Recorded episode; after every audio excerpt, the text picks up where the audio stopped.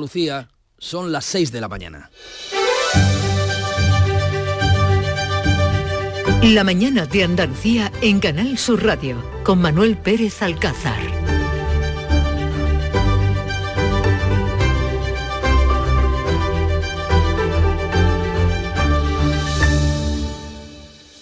Arranca la primera semana de un mes cargado de festivos y de compras. Esta es también la semana del largo puente de la Constitución y la Inmaculada y comienza con una fecha histórica para Andalucía. El 4 de diciembre se recuerdan las grandes manifestaciones en las que el pueblo andaluz reclamó una autonomía de primera, en igualdad de condiciones con las denominadas autonomías históricas. La voluntad del pueblo andaluz logró romper el guion que estaba trazado, la España a dos velocidades. Andalucía hizo realidad el café para todos que defendió Clavero Arevalo. Hoy celebramos el Día de la Bandera. El espíritu de reivindicación por la igualdad entre territorios vuelve a estar en vigor. Este domingo miles de personas lo han reclamado en una gran concentración en Sevilla en la que ha participado el presidente andaluz que ha alertado de la cesión de privilegios a Cataluña por el gobierno de Pedro Sánchez. Los partidos de izquierdas también se han movilizado, piden que Andalucía reclame las mismas cesiones como los trenes de cercanías. El PSOE, que no la apoyó el pasado jueves en el Parlamento, ahora sí que está dispuesto a apoyarlo. En Madrid, el PP ha vuelto a reunir a miles de personas para manifestarse contra la amnistía. Este domingo, espoleados por la reunión de PSOE y Junts en Ginebra, en la que han acordado negociar ante un verificador internacional experto en conflictos armados internacionales, lo que supone para el líder del PP una humillación, que ha pedido que se renuncie a este observador. Así llega la semana en la que celebramos el cuadragésimo quinto aniversario de la Constitución. Los independentistas, los socios del gobierno no van a asistir, un gesto que ya no nos sorprende.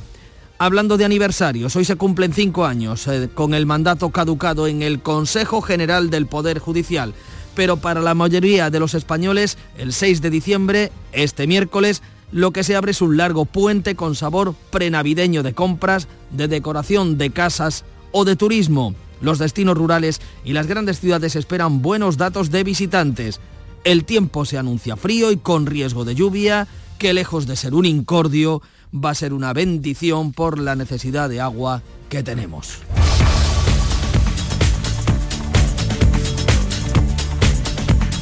Y antes de desarrollarles todos estos asuntos, precisamente sepamos cómo viene la jornada en cuanto a la meteorología. Francisco Ramón Paco, buenos días. Muy buenos días, Manolo. Un frente que se va a desplazar hoy desde el oeste hasta el este con posibilidad de dejar lluvias débiles en la comunidad.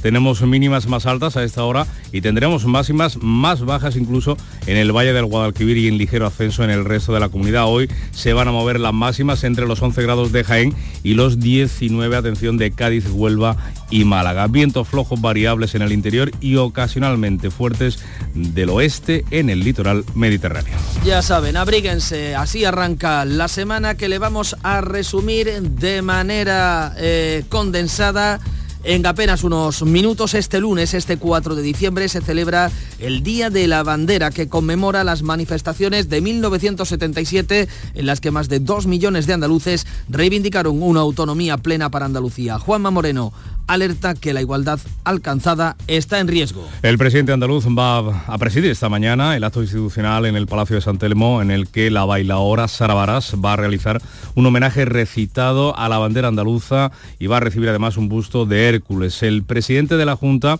ha advertido que como hace 46 años hay riesgo de agravio territorial por las concesiones pactadas eh, por el presidente del gobierno, Pedro Sánchez, con los independentistas catalanes. 46 años después, cuando teníamos pensado que esa etapa se había superado, Sánchez y sus pactos con el señor Puigdemont nos lleva de nuevo a un agravio territorial, a una diferencia entre españoles Tal día como hoy, de 1977, más de dos millones de andaluces reclamaron en la calle tanta autonomía como la que más, como la comunidad autónoma más favorecida. Entonces, una jornada, la del 4D, que en Málaga acabó en tragedia con la muerte por un disparo de la policía del joven Manuel José García Caparrós, que intentaba, eh, o que izaba, mejor, eh, intentaba izar una bandera verde y blanca, una bandera de Andalucía. En vísperas de las manifestaciones del año 77, varias movilizaciones han reclamado este domingo la igualdad entre territorios. El PSOE se suma ahora a la petición para Andalucía de la gestión de los trenes de cercanías. Han sido unos 200 colectivos reunidos por el Foro Economía y Sociedad que se ha concentrado en Sevilla en defensa de nuestra comunidad y por la igualdad entre españoles. Han reunido alrededor de 10.000 personas según la policía local hispalense. La delegación del gobierno reduce esa cantidad de manifestantes a solo 2.000. Entre los asistentes estaba el presidente de la Junta y del Partido Popular en Andalucía, Juanma Moreno. La plataforma 4D, formada por colectivos de izquierda, también se han manifestado para pedir que Andalucía no se quede atrás en los pactos entre el Gobierno y otras eh, comunidades autónomas. Reclaman la cesión de los trenes de cercanías como en Cataluña. Eso el líder del Partido Socialista en Andalucía, Juan Espadas, lo apoya ahora después de que su partido se abstuviera el pasado jueves, cuando el Parlamento, la Cámara Andaluza, votaba esta iniciativa. Tiendo la mano una vez más, a pesar de que el señor Moreno Bonilla la rechaza de forma permanente, a que en el Parlamento de Andalucía lleguemos a acuerdos si efectivamente Andalucía quiere gestionar nuevas competencias. El PSOE ha rememorado este 4 de diciembre con un acto en la Fundación Andalucía Socialismo y Democracia que ha premiado al que fuera presidente del gobierno, José Luis Rodríguez Zapatero. Así arranca esta semana en la que hemos eh, vivido este domingo la tercera manifestación multitudinaria convocada por el Partido Popular contra la amnistía. Feijó considera una humillación que el PSOE negocie con Junts en presencia de un verificador internacional. El PP logra su tercer lleno y anuncia nuevas movilizaciones. En el madrileño templo de Devot, Feijó ha pedido a Pedro Sánchez que prescinda del verificador internacional en la negociación con Junts porque es un bochorno, ha dicho, y sobre todo una humillación. Es una humillación. Exijo en nombre de España que cese este despropósito para comprar más tiempo para vivir en la Moncloa, por favor.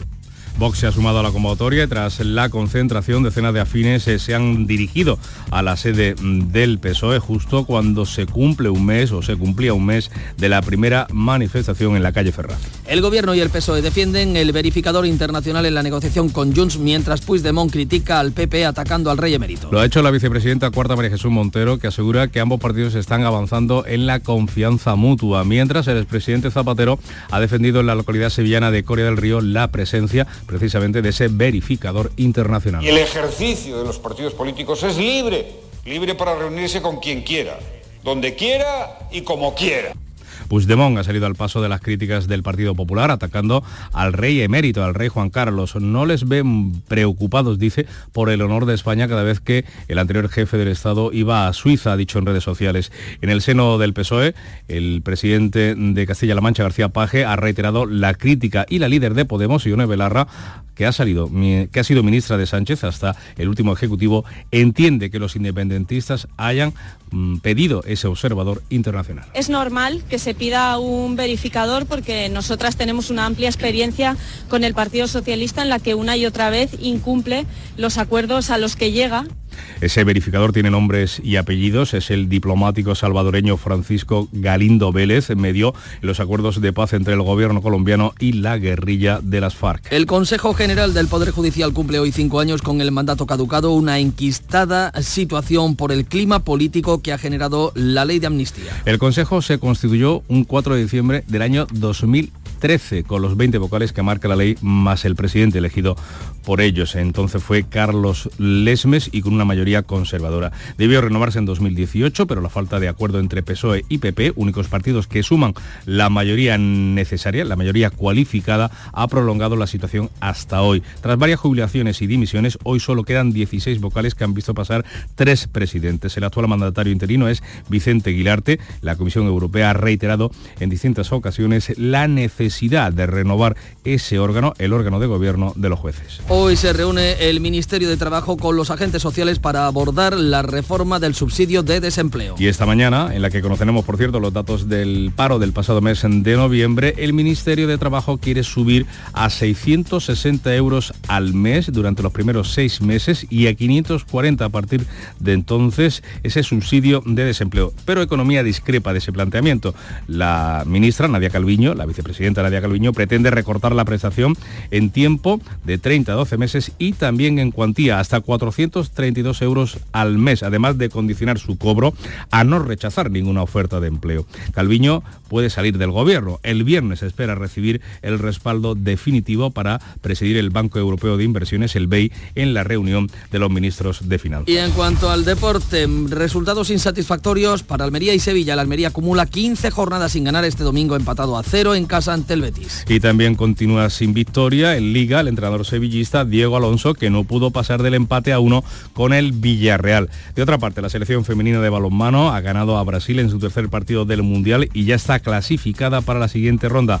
Croacia, Alemania e Italia serán, por cierto, los rivales de la selección española de fútbol en la Eurocopa mm, de Alemania del próximo año. 6 casi 11 minutos de la mañana, ahora es el momento de ofrecerles otros titulares, los que recoge hoy la prensa, los principales periódicos de tirada nacional en nuestro país. Paco, ¿qué podemos leer hoy en las portadas? Pues varios asuntos. Vamos a comenzar con ABC. El PP no afloja en sus protestas contra la amnistía a Puigdemont. Fotografía de portada para el líder del Partido Popular, Alberto Núñez Feijó, de espaldas, con los brazos en alza. Parece que está dirigiendo la orquesta de la protesta. Y el titular de apertura, la descoordinación aviva el caos entre Moncloa y exteriores. Dice ABC, contando um, con fuentes diplomáticas, que la falta de diálogo con el Ministerio de Álvarez eh, y Moncloa está poniendo a ambos lados, eh, se debe a que están poniendo a ambos lados perfiles ideológicos y no técnicos. Y recuerda el diario de Vocento que España encadena tres crisis diplomáticas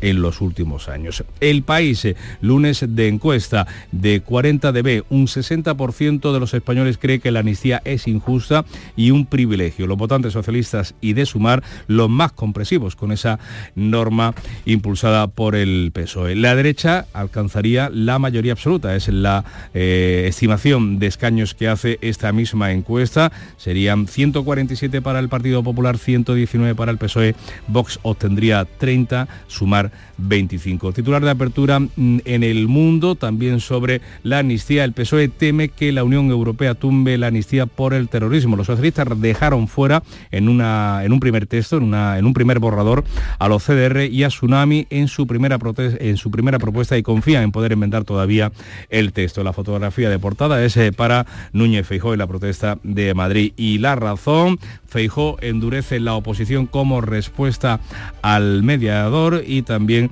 incorpora una noticia de alcance internacional. Israel inicia una incursión terrestre en el sur de la franja de Gaza. Esos son los principales asuntos que pueden encontrar hoy en los periódicos de tirada nacional. Vamos a echar un vistazo fuera de nuestra frontera. De Almeda, buenos días.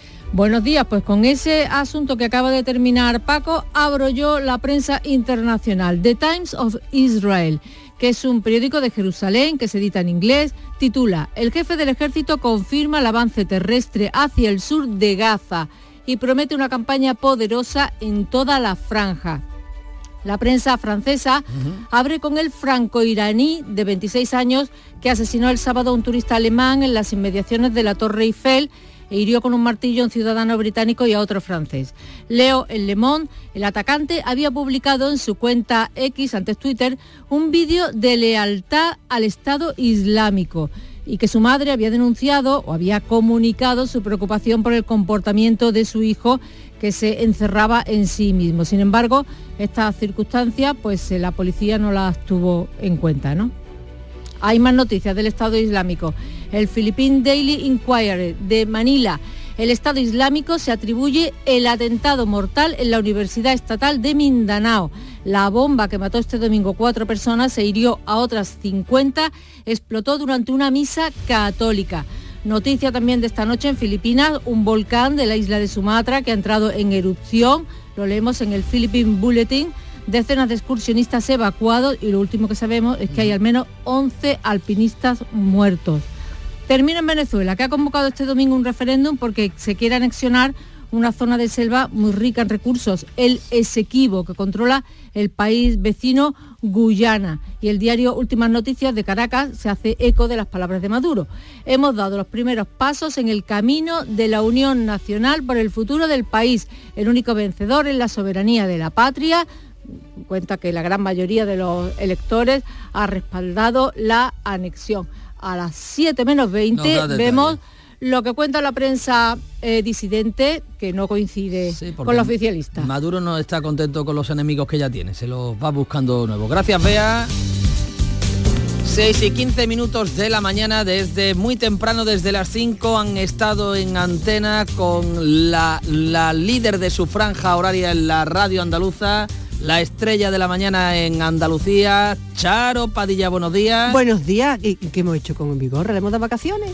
Le hemos dado un día de, mm. de asueto. Voy mañana la que le voy a dar. Tiene, tiene, ¡Oh! tiene un, ha, tenido un pequeño business en Almería. Mañana le va a caer la del pelo, vamos. Que digo que tenemos visitantes. Hemos tenido, no, los tenemos aquí, tenemos visitantes que vienen, las nuevas generaciones de esto de la comunicación. Que ¿Se han levantado tan temprano las criaturas? Es que esto es así, Charo, tú te levantas todavía más temprano. O nos han, o han, acostado. Que será lo más normal.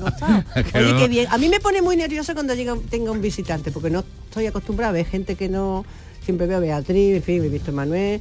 Eh, tú deberías de estar un poquito más nervioso hoy, ¿no? Sí, sí. Claro. Bueno, te voy a contar lo que hay. Tú, veo que tú me das más tiempo que Vigorra, porque se vaya la canción de Vigorra. Eh, hoy hemos estado con Charo, que trabaja en la Junta de Andalucía, es vigilante de la sala del Museo de Arte y Costumbres Populares. Fíjate qué cosa más bonita, ¿eh?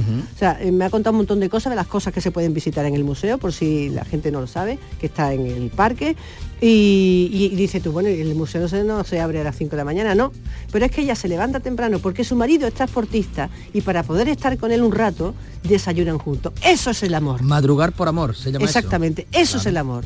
Eso es, o sea, son los pequeños detalles. O sea, desde luego conmigo no Pero después se vuelve a acostar o. No, no, no. Ah, después sigue trabajando, pues cuida a la madre, después no, la tarea que tiene es tremenda. Y hoy, que es el Día de la Bandera de Andalucía, hemos preguntado a los andaluces que piropeen a la tierra. Mira, unos piropos tan bonitos que han dicho. Anda, dime alguno bueno, eh, eh, sobre todo los transportistas, que tú te das cuenta de lo que es la tierra cuando sales de, ella y, compruebas que por ahí hay cosas preciosas, por supuesto, pero que nosotros tenemos eh, clima, paisaje, cultura, artistas de, en todos los ámbitos, y es verdad, en todos los ámbitos. Tenemos alegría, tenemos gastronomía, todo, es que tenemos playa, en fin. Y tenemos el Club de los Primeros con Charo Padilla. Eso es. Oye, que muy bien, ¿eh? Que me gusta a mí, ni siquiera le va a dar palabra, no, porque no, no, no, no, no podía hablar. En, mi programa podrías hablar, pero... pues el próximo día te traigo el público al, al, Club de los Primeros. Gracias, Charos. Adiós, corazón. 6, 17 minutos.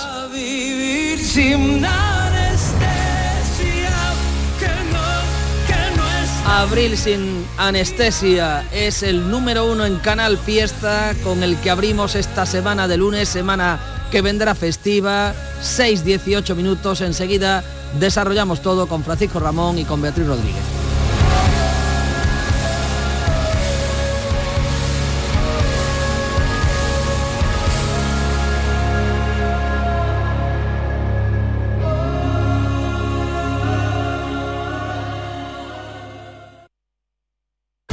Como autónoma eres esencial para Andalucía. Como autónomo tu éxito es también el de nuestra tierra. En la Confederación de Empresarios de Andalucía trabajamos por ti, crecemos contigo. Descubre más en autónomos.ca.es. Campaña subvencionada por la Consejería de Empleo, Empresa y Trabajo Autónomo de la Junta de Andalucía.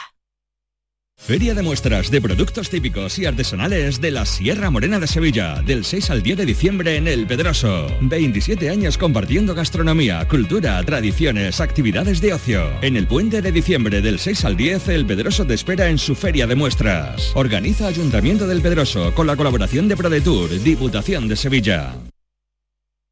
En Canal Sur Radio, la mañana de Andalucía con Jesús Bigorra. Noticias.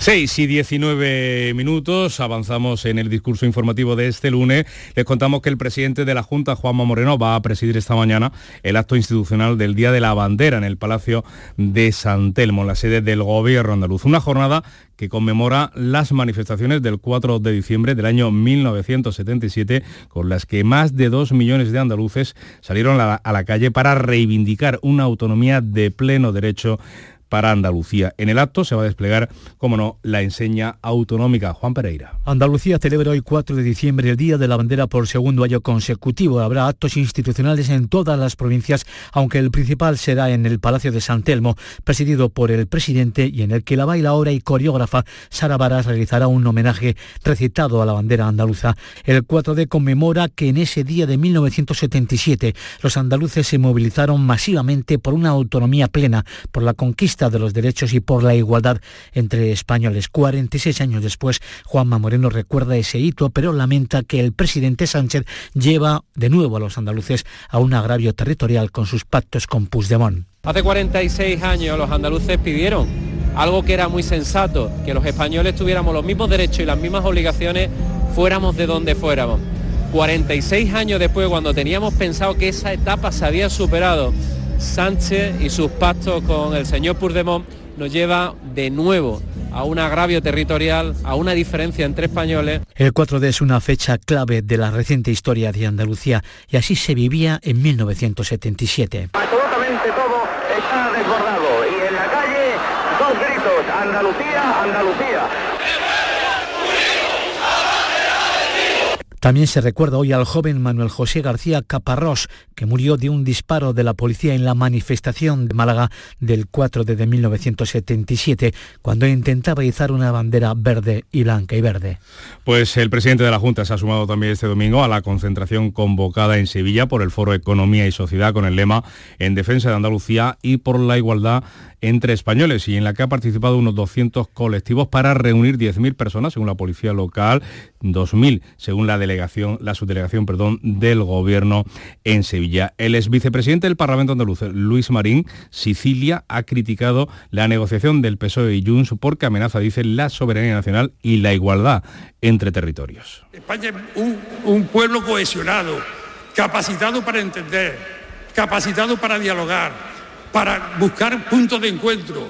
Y a estos sectarios que nos quieren engañar, que están ocultos, ese ya es el Y el otro de acto en recuerdo del 4D, esta vez organizado por la Fundación Andalucía Socialismo y Democracia, que preside el expresidente de la Junta, Rafael Escuredo. Ahí se han condecorado, se ha entregado un premio al expresidente del gobierno socialista, José Luis Rodríguez Zapatero.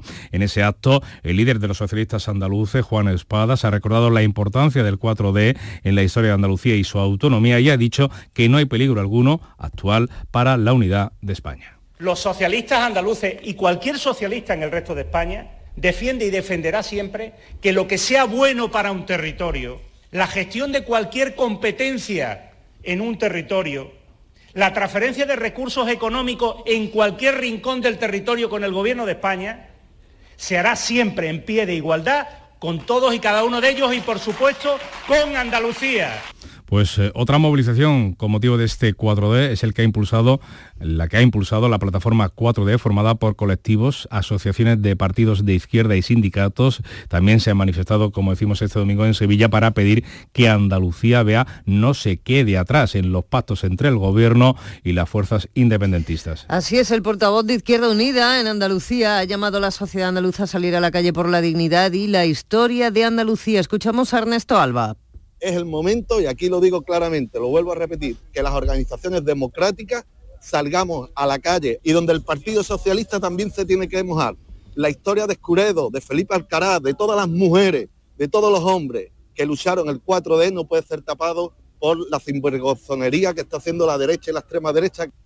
Teresa Rodríguez, líder de Adelante Andalucía, ha asistido a esta manifestación. Insiste en que la gestión de cercanías que presentó su grupo y por Andalucía en el Parlamento y que el PP ha apoyado no es una lucha contra el Estado, sino un derecho de los andaluces. No queremos que sea puro postureo esa aprobación por parte del Partido Popular y del Gobierno de esa iniciativa, ni que la utilice eh, para eh, hacer su batalla o su pelea en Madrid contra Pedro Sánchez, sino que de verdad sea una realidad y podamos apostar eh, por esa competencia, que aumente esa competencia que conseguimos el 4 de diciembre del 77 Manifestación también en Madrid, convocada en este caso por el Partido Popular contra la amnistía y a favor de la Constitución, que cumple, por cierto, esta semana 45 años. El líder de los populares, Alberto Núñez Feijó, considera una humillación que el PSOE negocie con Junts en presencia de un verificador internacional. El PP ha logrado este domingo su tercer lleno en las manifestaciones convocadas contra la amnistía. En el madrileño templo de Devot, Feijó ha acusado a Pedro Sánchez de poner a España en evidencia. Ha pedido que cese la negociación del PSOE con Junts con un verificador internacional experto en guerrillas porque es, dice, un borchorno y una humillación. Que Sánchez ponga a un ciudadano del Salvador a decidir el futuro de España es una humillación. Exijo, en nombre de España, que cese este despropósito para comprar más tiempo para vivir en la Moncloa, por favor, en nombre de los españoles, no. El presidente del PP anuncia nuevas movilizaciones y asegura que su partido seguirá en la calle y que los constitucionalistas eh, derribarán el muro que pretende levantar Pedro Sánchez. Y por su parte, Vox se ha sumado a esta convocatoria. El secretario general del Grupo Parlamentario, José María Figaredo, ha advertido antes de la manifestación que seguirán en la calle intentando parar lo que a su juicio es un atropello de Sánchez a la unidad territorial. El Partido Popular, que con una mano convoca manifestaciones los domingos, con la otra pacta comisiones, cargos y necesitamos hacer un frente para pelear, luchar y oponernos a ese golpe de Estado que el Partido Socialista está perpetrando. Desde el gobierno, la vicepresidenta número 4 y también número 2 del PSOE, María Jesús Montero, ha defendido la presencia de ese verificador internacional en las negociaciones con Junts. En una entrevista en el periódico, Montero ha dicho que se trata de que ambos partidos avancen en la confianza mutua. Hemos ido ganando pero la confianza de forma progresiva. Todavía tenemos muchas horas, muchas horas por delante de debate, de discusión. Firme defensor de ese verificador, de esa figura, de la presencia del verificador, es el expresidente del Gobierno, José Luis Rodríguez Zapatero. Nuestra Constitución dice en el artículo 6 que los partidos son instrumentos decisivos de la participación política y su Constitución y el ejercicio de los partidos políticos es libre, libre para reunirse con quien quiera, donde quiera y como quiera.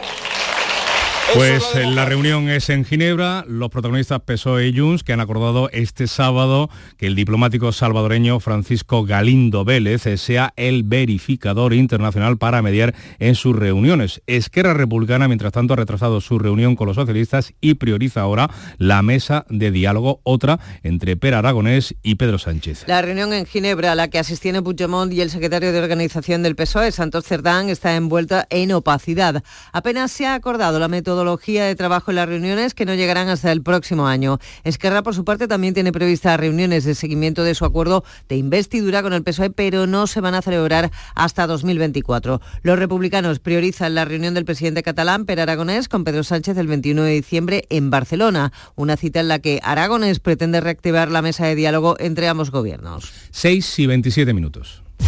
La mañana de Andalucía. Remate fin de año. Operación ahorro en Rapimueble. Cheslong ahora 299 euros. Dormitorio juvenil 399 euros. Aprovecha chollos como estos en Rapimueble, el líder del mercado. Y paga en 12 meses sin intereses. Más de 200 tiendas en toda España y en rapimueble.com.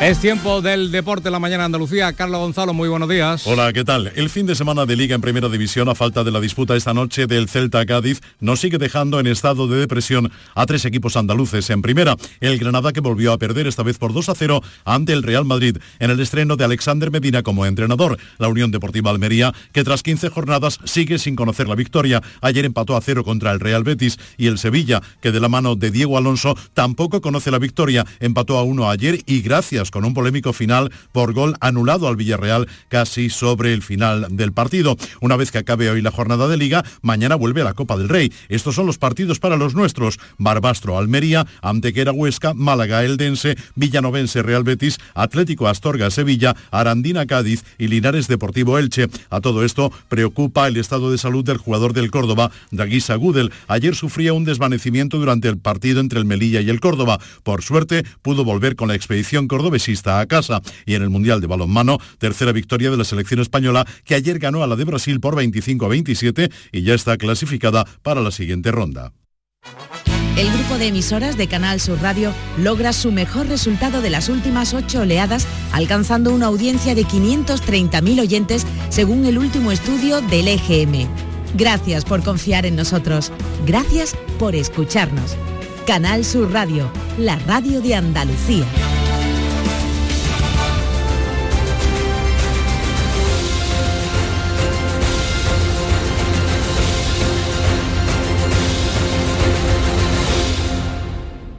Canal Sur Radio, la radio de Andalucía.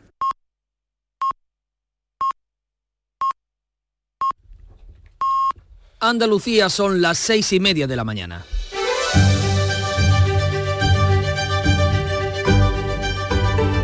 La mañana de Andalucía en Canal Sur Radio con Manuel Pérez Alcázar. Y a las seis y media con Beatriz Rodríguez les resumimos en titulares los asuntos más destacados de este lunes 4 de diciembre. El gobierno andaluz conmemora el 4 de diciembre con un acto institucional en el Palacio de San Telmo. El presidente de la Junta, Juanma Moreno, preside esta mañana el Día de la Bandera, una jornada que rememora las manifestaciones por la autonomía de 1977. Este domingo miles de personas se han manifestado en Sevilla por la igualdad entre españoles y contra los pactos del PSOE y Junts. Gobierno y oposición se enzarzan por la negociación con un verificador. El mediador elegido por el PSOE y Junts es el diplomático salvadoreño Francisco Galindo Vélez, experto en la resolución de conflictos. El PP considera una humillación la figura del verificador y el gobierno la defiende para ganar confianza con los independentistas. El Consejo General del Poder Judicial cumple hoy cinco años con el mandato caducado. La situación es inédita y se ha enquistado por el clima político. El órgano de gobierno de los jueces ha perdido cuatro vocales y va por el tercer presidente. Además, una reforma legal le impide hacer nombramientos desde la pasada legislatura. Hay 85 vacantes en la judicatura sin cubrir la mayoría en el Tribunal Supremo. Gobierno y agentes sociales negocian hoy la reforma del el paro. El Ministerio de Trabajo quiere subir el subsidio a 660 euros mensuales durante los primeros seis meses, pero Economía quiere recortar la prestación en tiempo y dinero y condicionar su cobro a no rechazar ninguna oferta de empleo. Hoy conoceremos los datos del paro de noviembre. Israel comienza su ofensiva terrestre sobre el sur de Gaza. El ejército israelí amplía sus ataques a toda la franja mientras las negociaciones para una nueva tregua siguen paralizadas. Irán alerta de la expansión del conflicto por la región. En el Mar Rojo, un buque de guerra estadounidense y varios cargueros israelíes han sido atacados con drones por el grupo islamista que apoya a Teherán. Y en cuanto al tiempo, vea. Un frente se va a deslizar hoy de oeste a este con posibilidad de dejar eh, lluvias débiles en la comunidad. Tenemos mínimas más altas a esta hora y tendremos máximas más bajas en el Valle del Guadalquivir y el ligero ascenso en el resto. Hoy se van a mover las máximas entre los 11 grados de Jaén y los 19 de Cádiz, Málaga y Huelva. Vientos flojos variables en el interior y ocasionalmente fuertes el oeste en el litoral mediterráneo.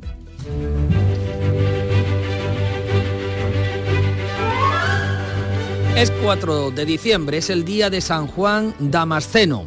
Nacido en Damasco en el año 675, Juan Damasceno renunció a la vida acomodada que le proporcionaba el cargo político de su padre y entró en el monasterio de Sabas. De allí pasaría a Jerusalén, a la iglesia del Santo Sepulcro. En ambos lugares destacó por su intensa actividad literaria que podría compararse con la de San Isidoro en Sevilla, aquí en Occidente.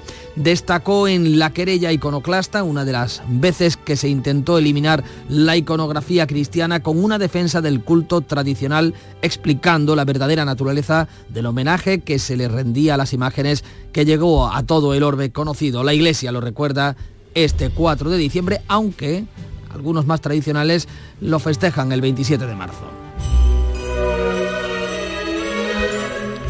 Fue un 4 de diciembre de 1808 cuando Napoleón entraba en Madrid debido a la Guerra de la Independencia, un conflicto bélico que se desarrolló entre los años 1808 y 1814 dentro del contexto de las guerras napoleónicas que enfrentó a las potencias aliadas de España, Reino Unido y Portugal contra el primer imperio francés, cuya pretensión era la de instalar en el trono español al hermano de Napoleón, a José Bonaparte, tras las abdicaciones de Bayona. De nada esto, de esto sabrán por la película que se proyecta en los cines. También fue un 4 de diciembre cuando Andalucía salió a la calle en manifestación multitudinaria que se extendió por las ocho provincias reclamando un estatuto de autonomía, igualdad de condiciones con el resto de territorios. Una de las consignas principales de aquellas manifestaciones fue libertad, amnistía y estatuto de autonomía. Fue una fecha histórica para Andalucía porque si el 28 de febrero eh, el pueblo se mostró en las urnas, el 4 de diciembre el pueblo se mostró en la calle, demostrando al resto de España y muy especialmente a Madrid que Andalucía quería la autonomía más amplia que reconociera la Constitución. La voz de uno de los padres de nuestra autonomía, del que fuera ministro Clavero Arevalo. Les vamos a proponer precisamente una cita de Clavero que viene muy al eh, pego, muy, muy cercana a la, actual, eh, a la actualidad política, Paco. De manera que volvamos a la democracia y dejemos de lado la partidocracia.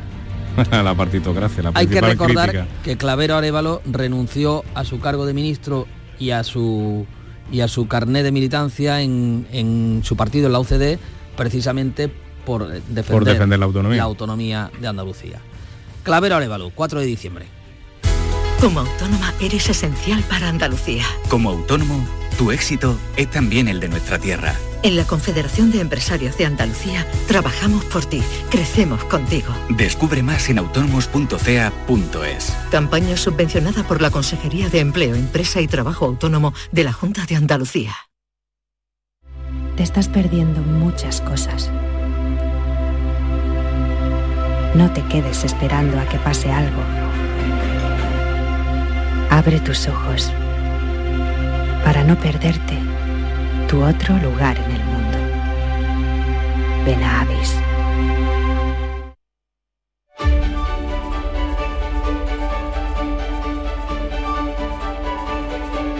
Seis de la mañana, casi 37 minutos, volvemos al kiosco. Ahora vamos a conocer los asuntos más destacados en las portadas de los diarios de tirada andaluza. ¿Con qué empezamos, Paco? Pues mira, con la manifestación ayer en la Plaza de Cuba, en Sevilla, que es motivo de fotografía de portada de al menos dos diarios en nuestra comunidad.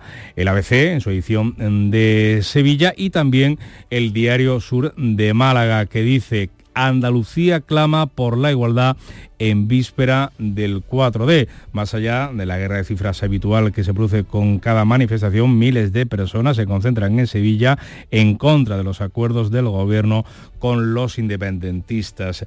La noticia que destaca el sur ya en clave local es que Málaga es la segunda provincia de España con la hipoteca media más cara. Contrasta que el diario de Sevilla y el grupo Yolí no se hagan eco precisamente en su portada de la manifestación ayer la fotografía de esa, reclamación de igualdad que titulaba ABC, Andalucía reclama la igualdad para esa manifestación del 4D, la víspera del 4D.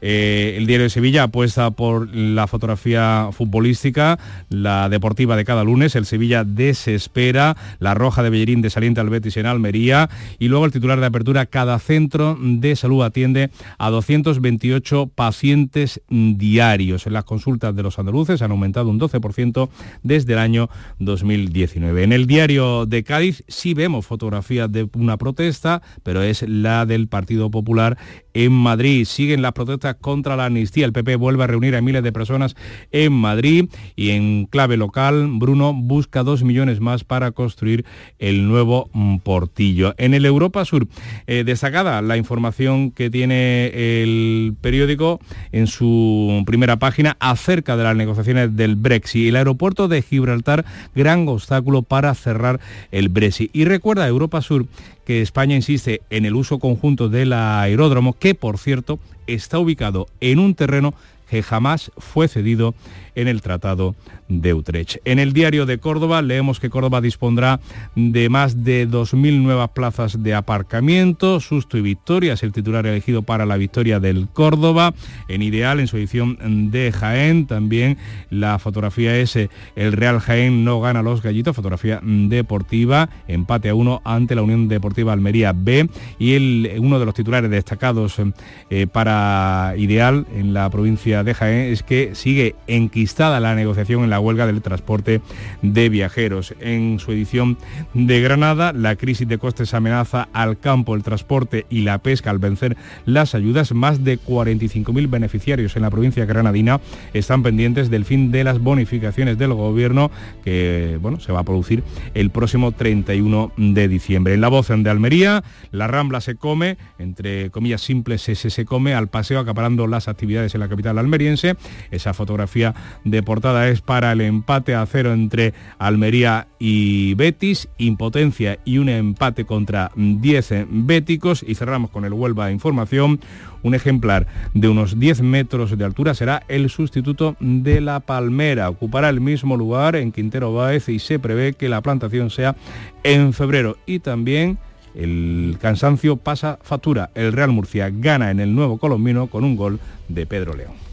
Gracias Paco, eso pueden encontrar en los periódicos andaluces este lunes. Eh, volvamos a mirar al exterior de nuestras fronteras, vea que nos destacas ahora, que podemos leer de interés en los periódicos de fuera de nuestros fuera de, de España. Sigue la cumbre del clima en Dubái y el británico The Guardian abre con declaraciones del presidente de la COP28, el sultán Al-Jaber de los Emiratos Árabes Unidos, que ha declarado no hay ciencia detrás de las demandas de eliminación gradual de los combustibles fósiles.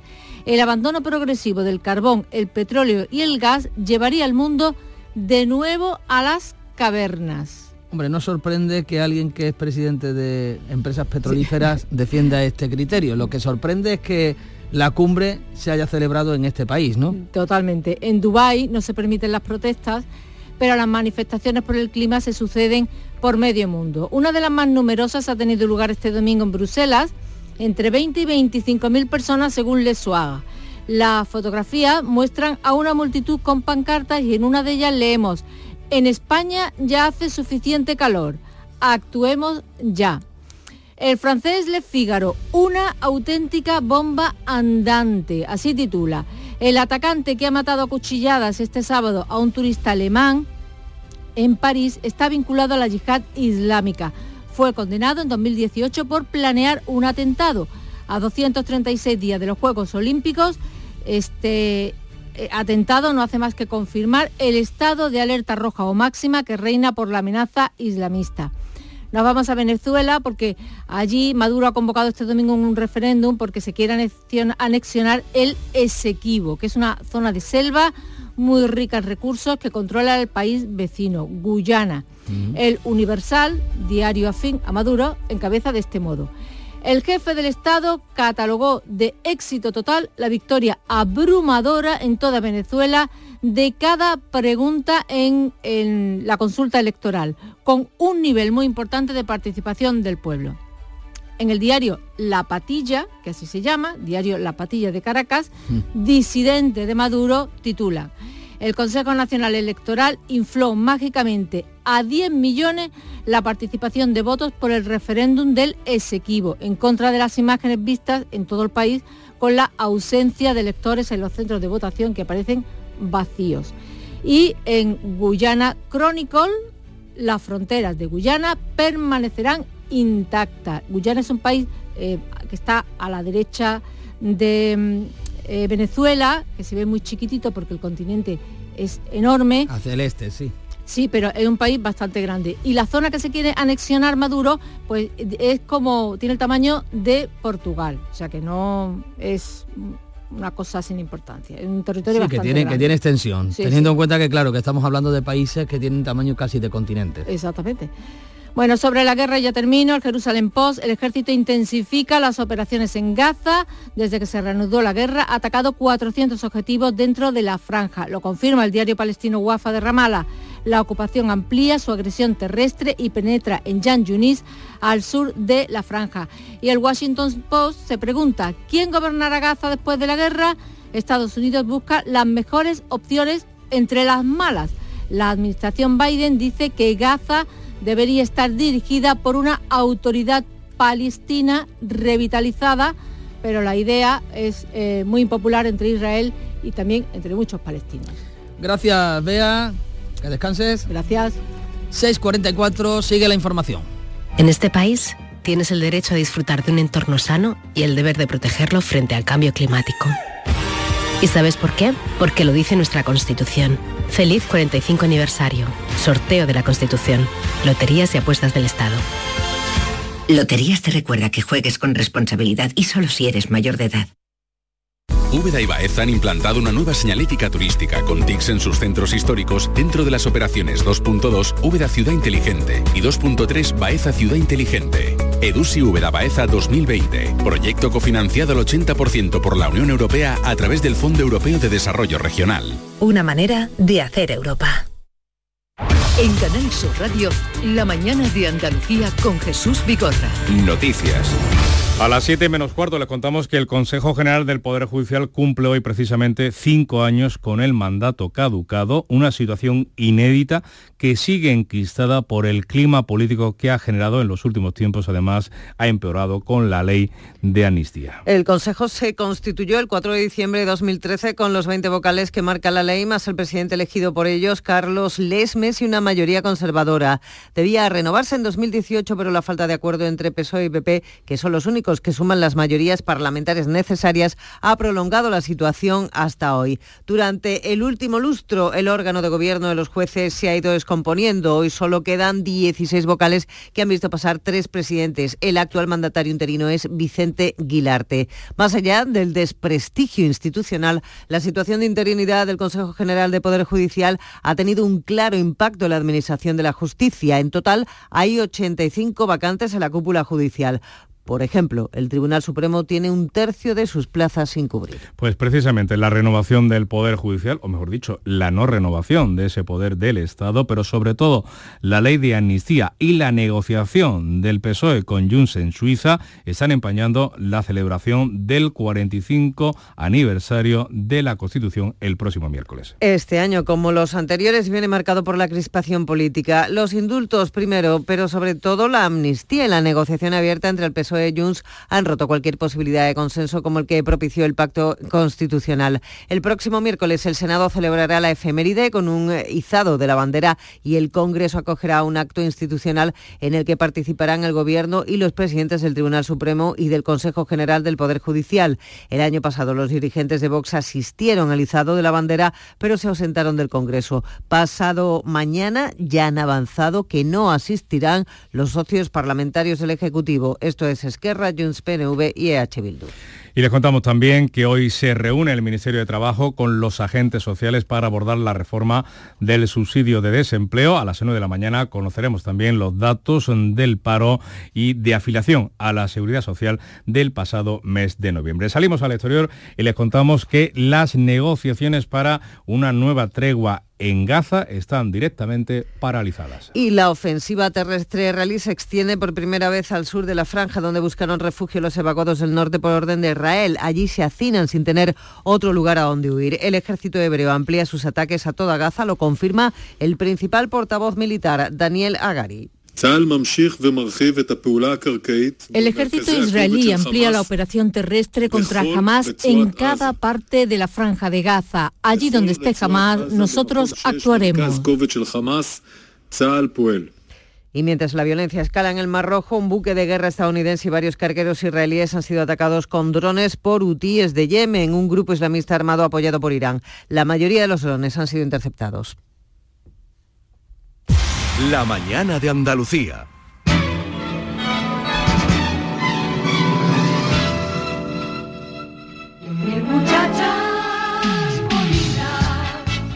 En el adiós de Concha Velasco, los hijos del artista, eh, arropados por toda la familia, han querido despedir a su madre en su ciudad natal, en Valladolid, en un multitudinario funeral celebrado en la catedral. La famosa actriz fallecía este pasado sábado a los 84 años. Javier Ronda. Una de las actrices más queridas en España ha sido despedida por sus vecinos de Valladolid, que han gritado tras el funeral Viva Concha, una ciudad que le brindará un gran homenaje en los próximos premios Goya el próximo mes de febrero en la ciudad que le veía nacer. A su paso por el Teatro Calderón, donde comenzaba su carrera, ha recibido un gran aplauso. Su hijo Manuel recuerda sus últimos momentos. Y, se ha muerto con una mano cogida a mí y otra cogida a Paquito. O sea que por lo menos ha muerto con nosotros y el cumple por lo menos lo celebramos. El alcalde de Valladolid, Julio Carnero, ha destacado que era muy polifacética. Son días tristes para todos, con la pérdida de nuestra gran actriz Concha Velasco y sin lugar a dudas sí que quiero destacar alguna cosa. Estamos hablando de un artista, de una actriz que en cualquiera de los palos que tocó despuntó, como todos ustedes saben.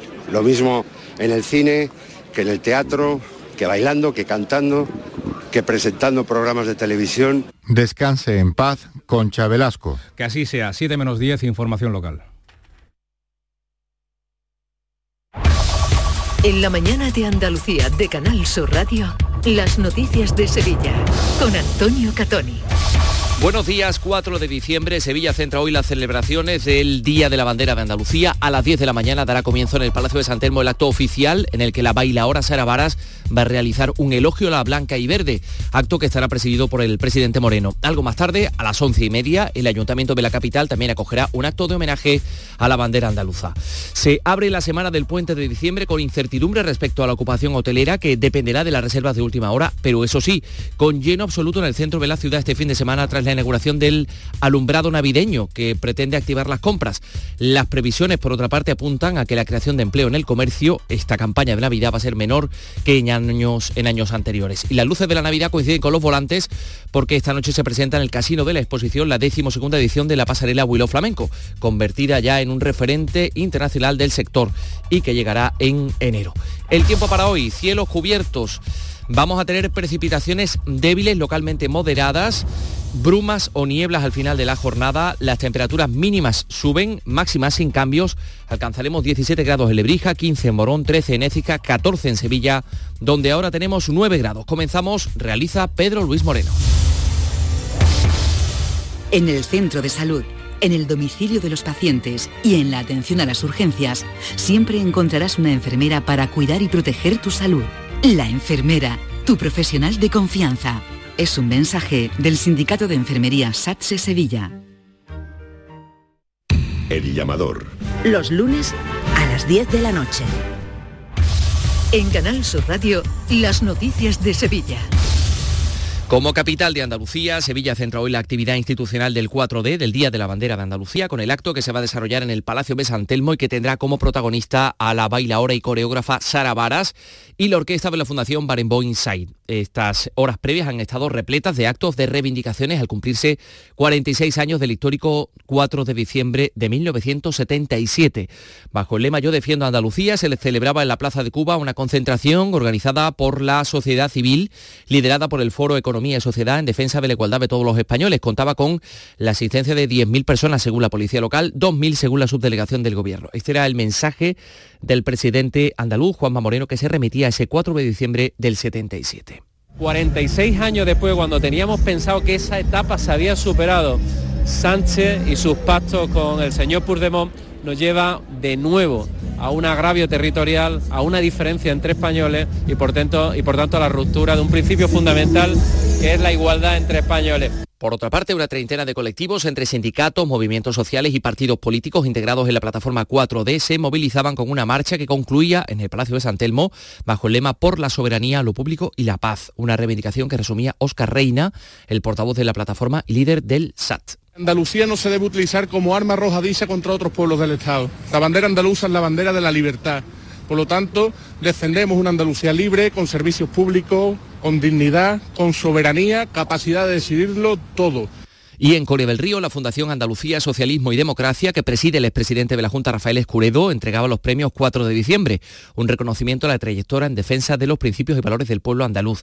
Entre los premiados, el expresidente José Luis Rodríguez Zapatero y personalidades históricas de la provincia como los primeros líderes de UGT, José María Romero, y de Comisiones Obreras, Francisco Acosta, quien quiso recordar aquel primer 4D con el papel de unos sindicatos incipientes. Es muy importante para los fines de esta fundación que creo que no son otro que el de mantener y agrandar la llama del andalucismo, reivindicar la memoria democrática de aquel 4 de diciembre y de quienes lo hicieron posible, la inmensa mayoría del pueblo andaluz. 6 y 54. Del 2 al 10 de diciembre se celebra en Conil la décima ruta gastronómica dedicada a la vaca retinta. Ven a degustar los exquisitos platos de esta carne de raza milenaria de la mano de grandes chefs. Descubre quién gana el concurso y disfruta de Conil, de su gastronomía, de su clima y su buen ambiente. Toda la información en la web del Patronato Municipal de Turismo, turismoconil.es.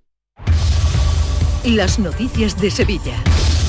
Canal Sur Radio. Hablamos de luces porque hoy se presenta en el Real Alcázar el espectáculo Naturaleza Encendida. Vamos a poder conocer en qué consiste este proyecto artístico y su adaptación a este espacio histórico que será la pantalla para una experiencia eh, lumínica que se nos anuncia como eh, inmersiva. Y eso después de las luces de la Navidad que han llegado a Sevilla con el centro de la ciudad lleno. Los aparcamientos públicos del centro han estado eh, colocando el cartel de completo y el transporte público ha funcionado a pleno rendimiento. Una iluminación multitudinaria que ha dado paso al programa navideño de espectáculos y actividades diarias que ha organizado el ayuntamiento en el Alcázar y en la Plaza de San Francisco hasta el 6 de enero. Todos los presentes en ese encendido, grandes y pequeños, lo recibían con mucha ilusión. Estamos todos muy emocionados porque nos da sentimiento venir a ver las luces. Pero es precioso, tiene un colorido muy bonito. Y... Yo estoy muy emocionada porque me encanta quedar con mis amigos y ver las luces y me lo paso muy bien en Navidad. Ya estamos empezando a celebrar la Navidad con esta fiesta maravillosa. Bueno, pues esa iluminación navideña que pretende reactivar el comercio. En cuanto a esa campaña de comercio de Navidad, las previsiones apuntan a que la creación de empleo va a ser menor que en años anteriores. Son datos que maneja una consultora de recursos humanos que apunta que en la provincia de Sevilla el porcentaje de nuevos contratos caerá un 13,3% en relación a las mismas fechas del año pasado. Por otra parte, en sucesos, la Guardia Civil ha detenido a cuatro personas e investiga a otras dos por su presunta implicación en numerosos robos en camiones estacionados en áreas de descanso del término municipal de La Campana. Seguían siempre el mismo modus operandi. Primero cortaban la lona y el precinto o candado de los remolques con el objetivo de ojear la carga. si encontraban mercancía de fácil venta en el mercado negro, pues la cargaban en su vehículo y emprendían la huida. Y por otra parte, la audiencia de Sevilla ha confirmado una sentencia que condena a un hombre por un delito contra la seguridad vial con la agravante de reincidencia. Fue sorprendido conduciendo cuando cuadruplicaba el límite de alcohol permitido al volante. Lo descubría un policía nacional fuera de servicio mientras hacía zigzags e invadía el arcén y posteriormente fue interceptado por la Guardia Civil. En el balance provisional del fin de semana, la Policía Local de Sevilla ha inspeccionado hasta el momento 16 establecimientos, de los que ha precintado dos, uno por exceso de aforo, al superar en un 73% ese aforo permitido, y el otro por incumplimiento grave en materia de seguridad. Y a las puertas de este puente de diciembre, los hoteleros de Sevilla esperan rematar con este puente festivo que está a punto de comenzar y con la próxima, Navidad un año muy bueno, pero aún es pronto para saber si habrá lleno, porque la decisión del visitante depende de la última hora, de la decisión de última hora. El presidente de la Asociación de Hoteleros, Manuel Cornax, dice que esas cifras de ocupación no se van a concretar hasta dentro de unos días. Esto es un MIS que la verdad es que lo vamos viendo claro cuando ya estamos casi encima, porque la decisión de viaje, como tampoco hay alojamiento, no hay problemas, no es una Semana Santa, no es una feria, pues la gente va esperando a última hora, si ve algo que le interesa reserva, e incluso luego a lo mejor reserva y cambia, es muy muy fluctuante, es muy difícil hacer una previsión de ese puente en concreto. 6 y 57. ¿Has pensado en instalar placas solares en tu vivienda o negocio? Con Sol Renovables, enchúfate al sol. www.solrenovables.com o 955 35 53 49. Hay mucha Navidad en la provincia de Córdoba. ¿Sabes por qué? Por nuestra rica gastronomía, por nuestras luces navideñas, porque tenemos un Belén gigante de chocolate, porque aún puedes escuchar villancicos en pueblos espectaculares, pero sobre todo porque tenemos gente fantástica que hará que tu Navidad sea especial. ¡Saboréala! Diputación de Córdoba. En Canal Sur Radio, las noticias de Sevilla. Con Antonio Catoni. El futuro jardín de la cigarrera junto al río en terrenos del puerto de Sevilla estará listo antes de la feria de abril del año que viene. Es uno de los proyectos de la capital que tendrá que ser una realidad en 2024. Las obras de reurbanización de esa zona comenzaron en el año 21, un paseo fluvial, aparcamiento, dos edificios y como curiosidad esos jardines albergan un olivo centenario procedente de la localidad portuguesa de Bella, que iba a ser destinado a leña, pero los técnicos que lo cuidan como árbol singular, pues aseguran que este eh, ejemplar eh, aporta mucho valor a esta zona, así lo dice el paisajista Francisco Montaño. Este olivo, que es una reliquia, tiene 900 años, su, plantación está datada en el siglo XII. Nos no dio la posibilidad de ir a buscar este olivo, trasplantarlo, traerlo con transportes especiales y darle los cuidados necesarios hasta ponerlo en este sitio tan bonito. 6 y 59, los deportes. Carlos Gonzalo, buenos días. Hola, ¿qué tal? El Real Betis y el Sevilla Fútbol Club no fueron capaces de ganar este fin de semana. El conjunto bético no pasó del empate a cero contra el colista, la Unión Deportiva Almería. Además, se quedó con 10 a los 27 minutos de partido por la expulsión de Bellerín. Eso sí, Pellegrini valoró el punto conseguido. Petzela, por cierto, se retiró lesionado y continúa sin saber lo que es ganar en Liga Diego Alonso con el Sevilla Fútbol Club. Ayer empate a uno y gracias ante el Villarreal con un polémico final en el que se anulaba un tanto al conjunto visitante. Entramos además en semana de Copa del Rey. Para los equipos sevillanos estos serán los partidos Villanovense Real Betis Balompié este miércoles a las 7 de la tarde y a las 9 el Sevilla Fútbol Club se medirá a la Astorga. Las eliminatorias son a partido único. Hoy salen a la venta las entradas para el concierto de Luis Miguel el 30 de enero.